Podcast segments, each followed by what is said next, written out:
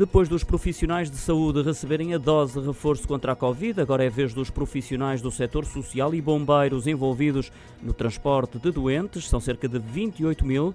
A seleção e ordem de vacinação é da responsabilidade do respectivo comandante de cada corporação de bombeiros, tendo por referência os critérios operacionais definidos pela Autoridade Nacional de Emergência e Proteção Civil, de acordo com o Ministério da Administração Interna. Recordo que estão também a ser vacinados Portugal com a terceira dose da vacina contra a Covid-19 as pessoas acima dos 65 anos de idade.